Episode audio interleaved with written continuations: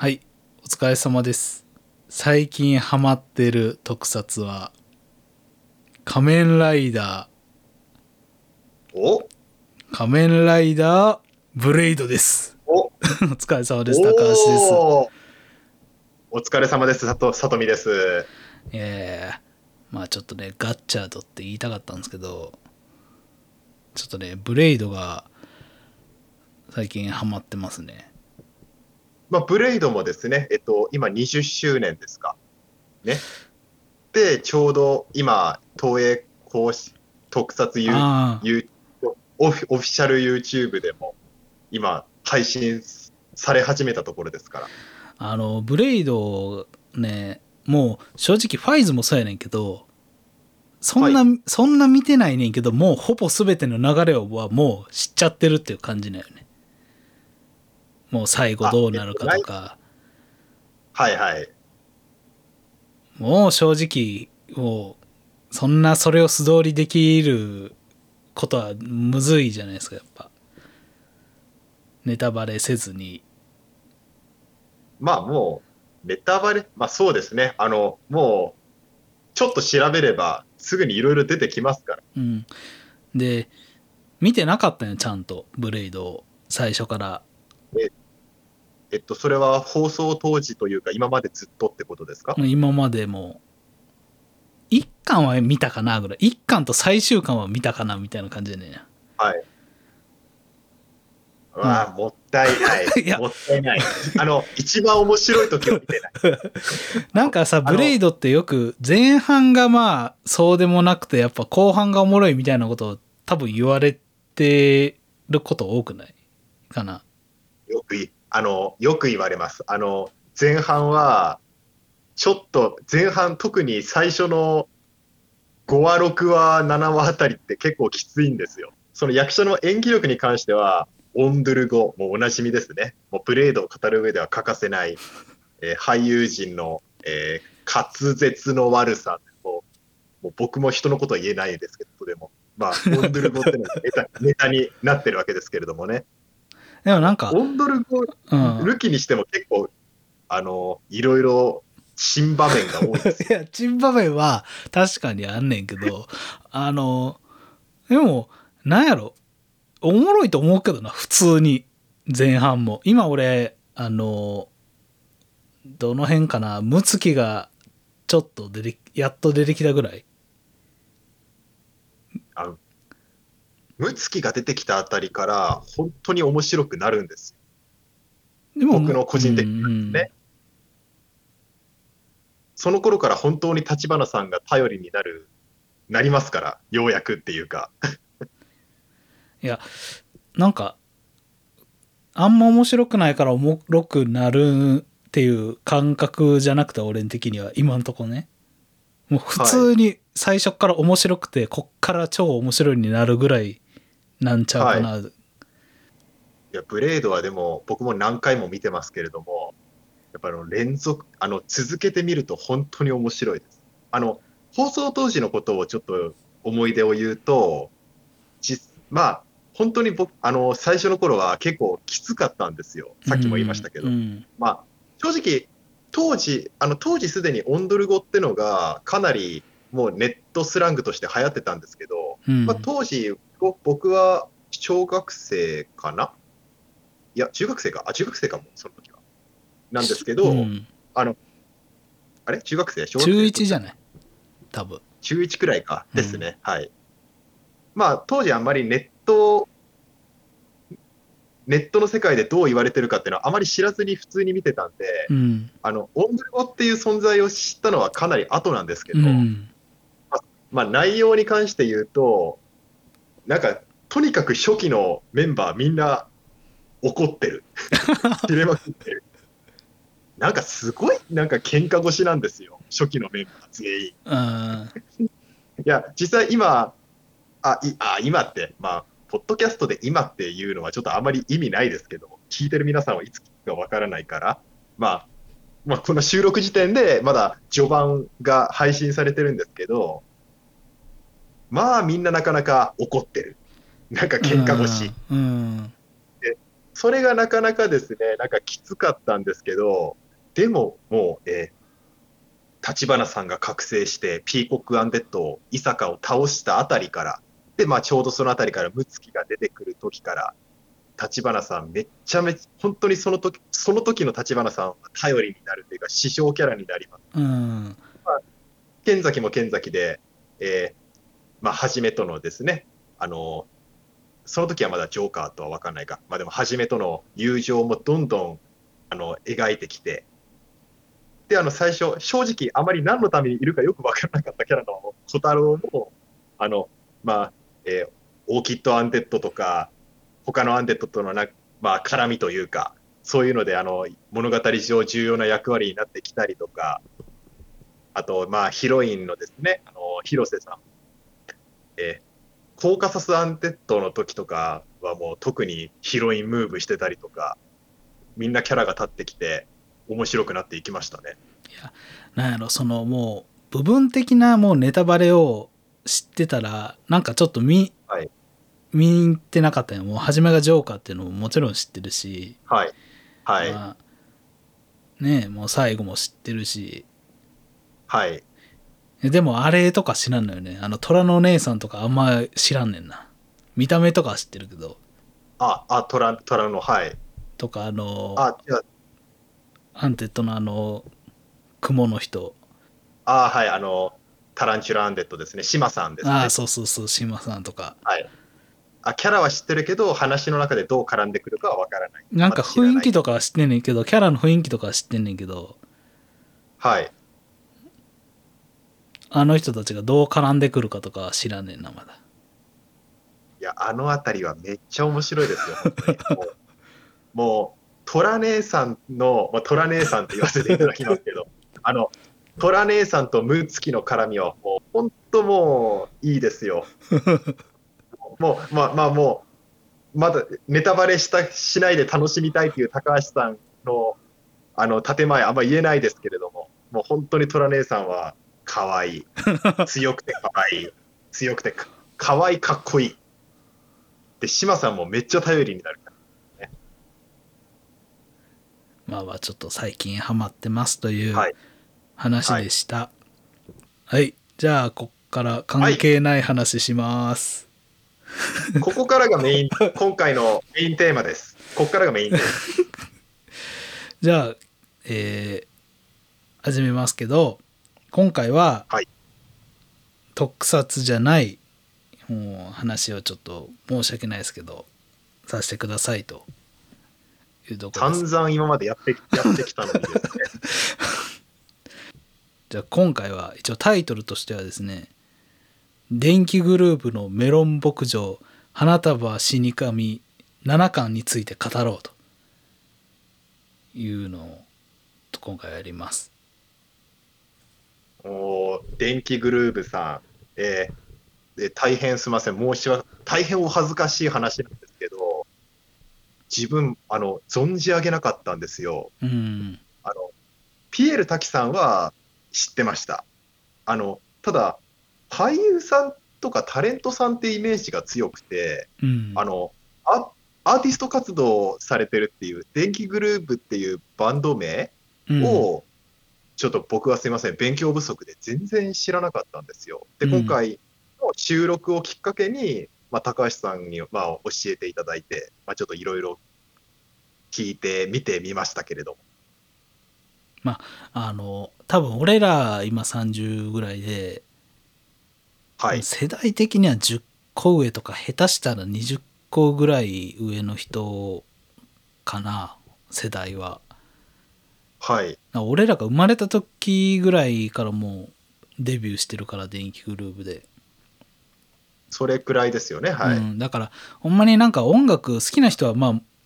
知ってると思うねんけどでも全然素通りすると思う俺らの世代。まあ、シャングリラは聞いたことあるかなっていうぐらいやと思う。あと、あの、エウレカセブンで虹が使われてるとか、それぐらいかな。かするとしたらっていう。で、ちょっとまあ電気グループの話をしたいんですけど、今日は。はい。まあ、ざっくり言うとどういう話するかっていうとまあす好きであったアーティストとちょっと距離を置いてたんやけどまた好きになったっていう話をしたいなと思います今日は。おー。あちょっとね里見さん全然電気グループ知らんのに急にこんな話すんのかいっていう話あのあれかもしんないですけどいや、ちょっと頑張って一生懸命ついていきます。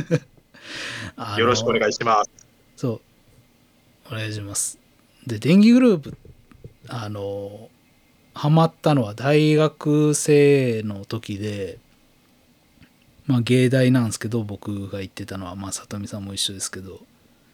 はい。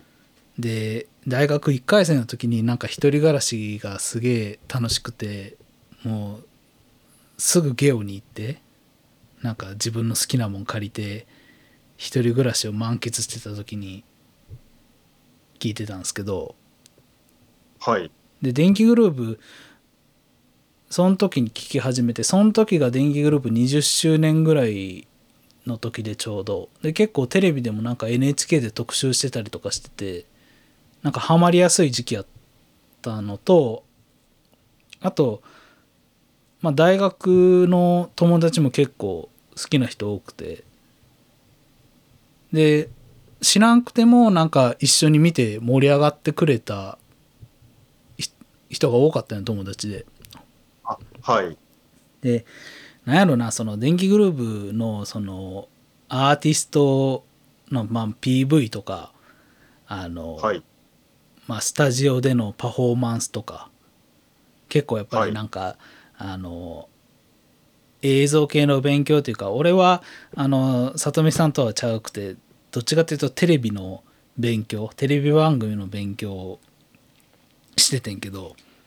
テレビ制作の、なんかまあ参考真似はできひんねんけどなんかちょっとやっぱ面白いなっていう感じがすごいなっていうところがあって、まあ、尊敬もするし、まあ、音楽も好きやしそのなんか PV とかのあの面白い作りとかあライブでのパフォーマンスとか結構影響を受けたって感じなんですよ俺は。はい。であの、PV をいくつかちょっと見たんですけれども、電気グループさんの、はいはい。あの、あななんていうんですか？ね、なんかアニメと、アニメーションとか、まあ、まあ、そのアニメもなんかいろんなタッチありますよね。なんかちょっと、ちょっと不気味な、なんかグロテスクなイメージのあるアニメーションとか、まああのまあ、実写の、まああのまあ、ちょっと70年代、80年代くらいをイメージしてるのかなっていう、まあ、ひょっとしたら実際それくらいの時期の作品なのかもしれないですけれども、イメージというよりは。ちょっと古い画質のフィルム画質みたいな実写の映像とか、まあなんかいろいろあったんですけれども、あの、そういう映像のその監督、監督、なんて言えばいいんですか、その映像もそのご本人たちで作ってるんですか？いやもう多分本人たちはやってはないかな PV のは。アイディアとかは出してると思うねんけどそういうのはなんかその映像制作のなんか別のなんかクリエイターさんがイメージして作ってるんですかね。うんアニメとかなんか友達の人がやってたりまあもう仲間でやってるって感じやと思うねんなあはい。なんかねやっぱりね楽しかったんよねその大学の時カラオケとかでも結構歌っててシャングはい。シャングリラとか NO とか ボルケニックドラムビーツとかあんねんけどなんか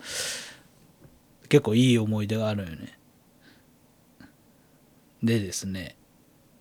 はい。まあまあ好きやったんですよ電気グルーブ。大学の頃にですね。うん、大学の時から。でももうそれからずっと好きでアルバムも全部持ってたしあ、の、はい。ラライブの DVD とかも持ってたんですけどまあちょっとあれですね。あの滝さんが2019年3月に逮捕されましたと、まあ、皆さん知ってると思いますけど、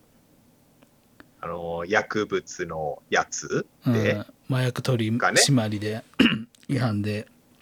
逮捕されたんですけどそれがねちょうど30周年の時で、電気グルーブ。うすげえ、あはい。すげえ覚えてんねんな。あのまあもうな3年、え4年ぐらい前やねんけどそのね捕まる前の日にタワーレコードに行って30周年の「30」っていうアルバムが出て2ヶ月ぐらい経っててああそろそろこれ買わななって思った次の日に捕まってたな。いやあ、もう発発売が、ん発売が決定された次の日ってことですか？あえっとね発売が1月で 2, か2ヶ月ぐらい経ってあはそろそろ早う買わななみたいな思ってたんやあ、あ、発売はもうされてた。そうそうそうされててねあ30買わななと思ってタワーレコードでチラッと見てあ売ってるわと思って明日買おうと思いながらかえかあの仕事の帰りにはい。思ってたら捕まり捕まってうわっと思ったんやけどしかもさそれであれなんよね。あの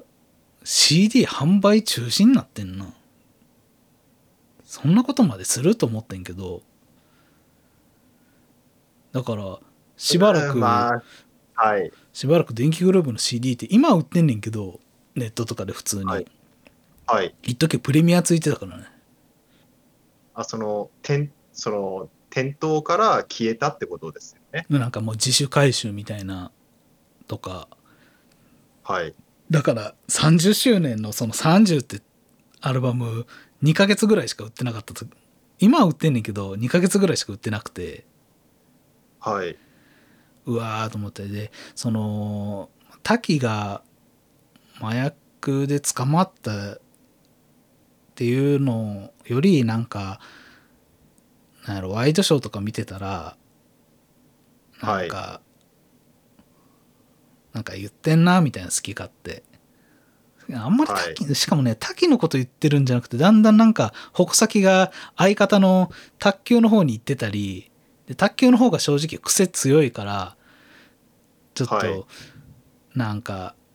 滝おとなしいから卓球の方を攻撃しようみたいなのとかもちょっとなんかあったんよね。ああ、なんかその、攻撃っていうのは、それはあれですか、その、あの、相方の不祥事は相方のの責任だろうみたいな、そういうことですか？いやなんか謝罪とかないんかいみたいなね。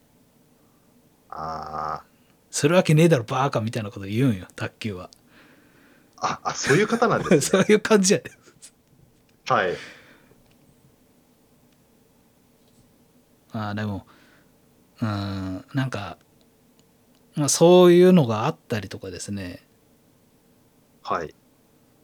でまたちょっと変わるんすけどなんかあの全然時期先になるけどあの東京オリンピックで小はい。山田圭吾さんが問題になったのとかってなんとなく知ってます？まあなんか昔、えあの演出の、演出でしたっけ？まあ音楽担当みたいな感じかなあ、お、はい。であのまあ昔まあいじめてたっていうのをその、まあ、雑誌で 昔そういうの記事にあったっていうのが問題になっててはい。で小山田圭吾さんも俺まあその、まあ、テクノの感じで,、まあ、でざっくり言うと電気グループと同じぐらいの時期で同じぐらいのあ同じその音楽のジャンルの感じやねんやまあなんかそれ自体はまあいかんなと思うしまあそうですね。はい。うん降ろされるのもあれやなと思うねんけどまあまあそういうこともあったりとかあとはいなんか、あのまた全然話は変わんねんけど映画秘宝って雑誌があったやはい。ん。知ってる？映画秘宝って。あみあの、よく、自分も特撮関連だとよく見てます。なんかあれもなんか変に炎上して休刊したりとかなんか、はい。あのコロナ後になんかはい。結構俺の好きなものがどんどんなくなっていったのよ。これは偶然やねんけど。であのあとあれやなあのもう名前出してもあれやけどナイナイの岡村さんもラジオで変なこと言って結構もん言われてたなみたいなはい。まあいやね、社会的正解を、高橋さんの好きな人たちが次々になっている。なんかやっぱりねそうあのまあ好きなタレン芸能人の人がとかまあはい好きな雑誌とか、そういうのがはい。世間に世間と合ってない感じってなっちゃってるなと思ったんよ。でそうなると、はい。なんか自分のセンスがないんかなみたいな好きなものを見るセンスがないんかなみたいにちょっと思っちゃうんたんよね。いやー、これ難しいですよね。あの、あの、やっぱ世の中で批判されてるものを、いや、自分は好きだよっていうのは大事だと思うんですよ。うんあ、まあ、違うな。えあの、その、周りの意見に流されずにって意味ですね。うんうんあの、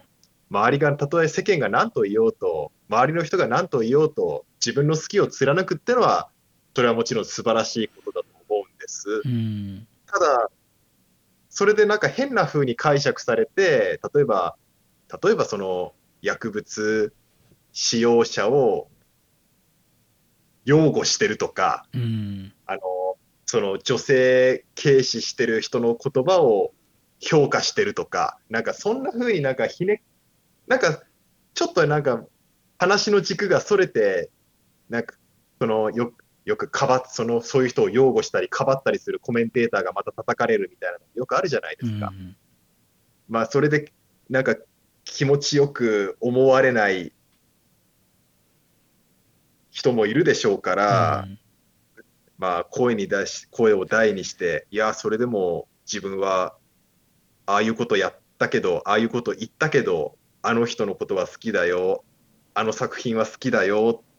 っていうのが難しいですよね。難しい世の中になっちゃいまし、なっちゃってますよね。うんうんでもあのわそれで嫌いになる人も全然それはそれでいいと思うしょうがないと思うけど、そんなもんやと思うしねはい。あのなんかその作品とは別にそのそういう芸能人の人の内面でとかまあっていうかそういう発言とかで嫌いになってもうあのフェードアウトしていくっていうのはまあそれはそれであの気持ちは分かんないけどねはい。でですねなんかそういうのをもなんていうのかあの自分が好きだったものがなんか映画秘宝とかも昔結構雑誌とかあのちょっと分厚めの本とかあのなんかカルト映画ベスト100みたいな雑誌あのちょっと本みたいなのとかも結構持っててんけど全部、はい全部売ってでないないないの「オールナイトニッポン」の本も全部売ってはい。で電気グループも CD も DVD も全部売ったんよなんかはい。なんかねその時のテンションとしてはなんか嫌になったんよね持ってんのがもううんで売ってまあしばらくしてで最近ふと思ったんやけどこのでタイトルのあれに戻るんやけど電気グループメロン牧場花嫁は死神7巻っていうのがままあ結構前ね半年ぐらい前やねんけど出ててこれ何かっていうとあのロッキンオンジャパンっていう音楽雑誌に電気グループが連載しててそれのあの単行本というか集めた本単行本みたいなやつやねんけどはい。でそれにあのちょうどその滝が捕まった時の時期のやつも載ってると。でその、その、ななんですか、その事件の真相的なそういうことですか？じゃなくて、まあ当時どういう感じやったかみたいな、当時の心境。うん、心境みたいなのが書いてあると。はいちょっとこれを読んでみて、なんか合わなかったらもうやめるし、みたいな感じをちょっと思って買ったんよね、この前。はい。で買ってみたところなんですけど、まあ、その滝が捕まって1ヶ月その滝が捕まって次の月のはちょっと連載休んだよねでまたその次の月から卓球だけで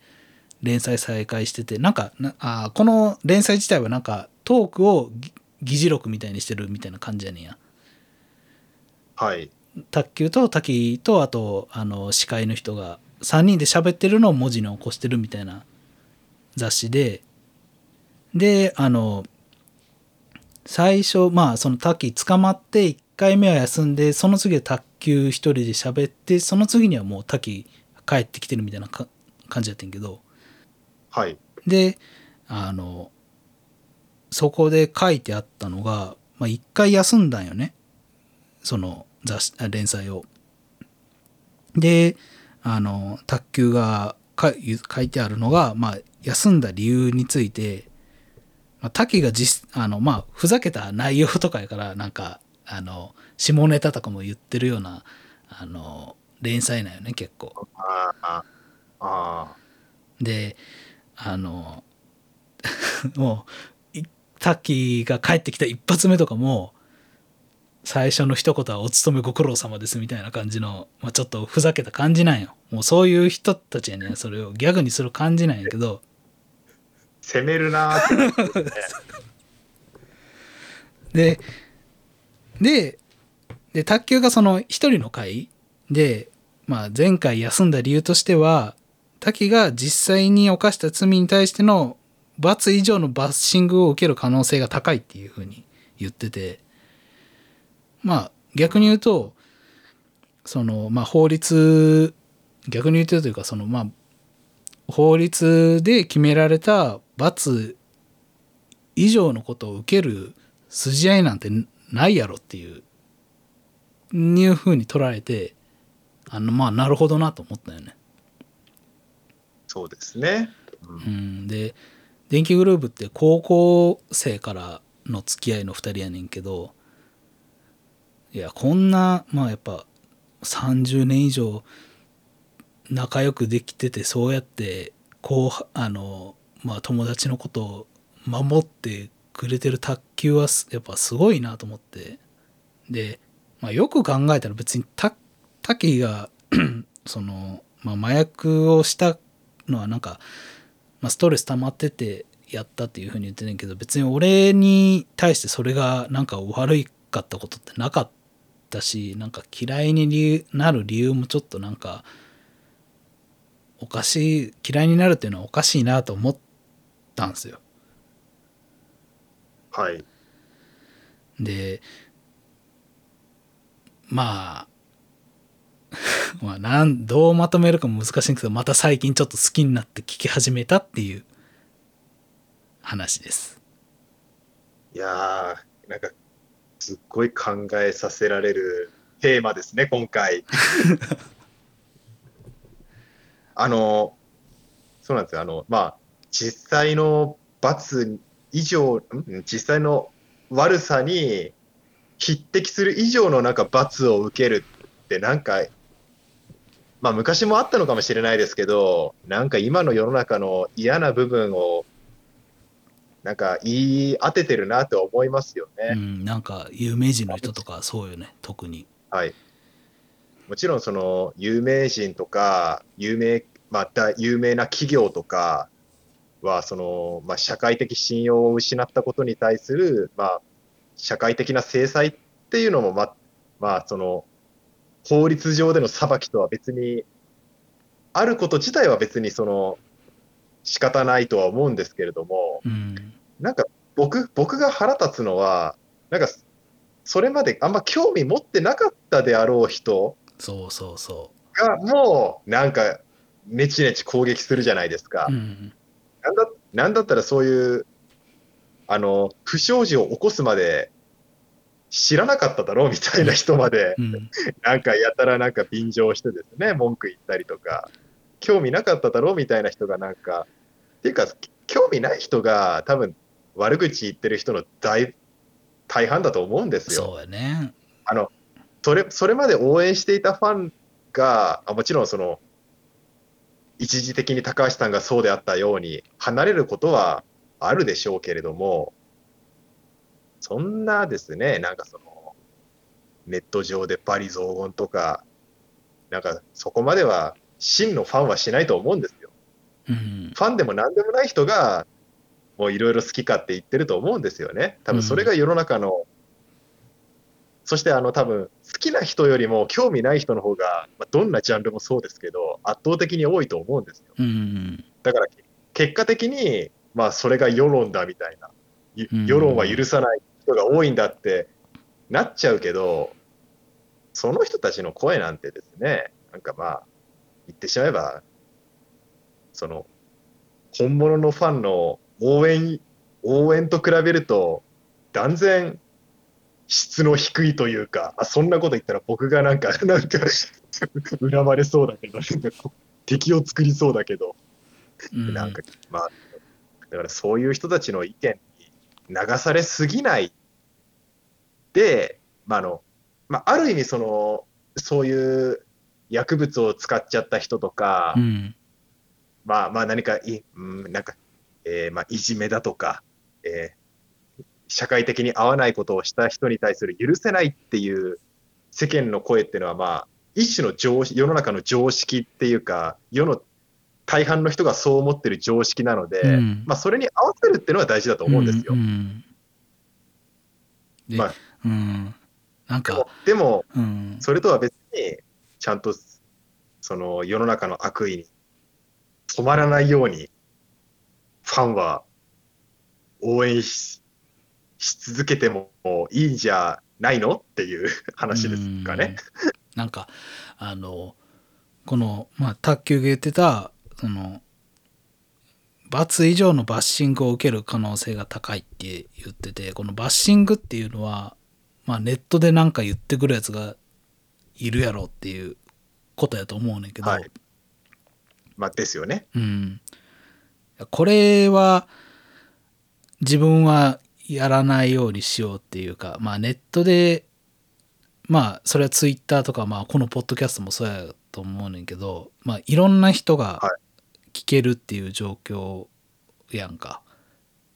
ツイッターで俺が初なんかまあそんなん誰もそんなん見てへんけどまああの誰でも見れる状況のところでなんか誰かを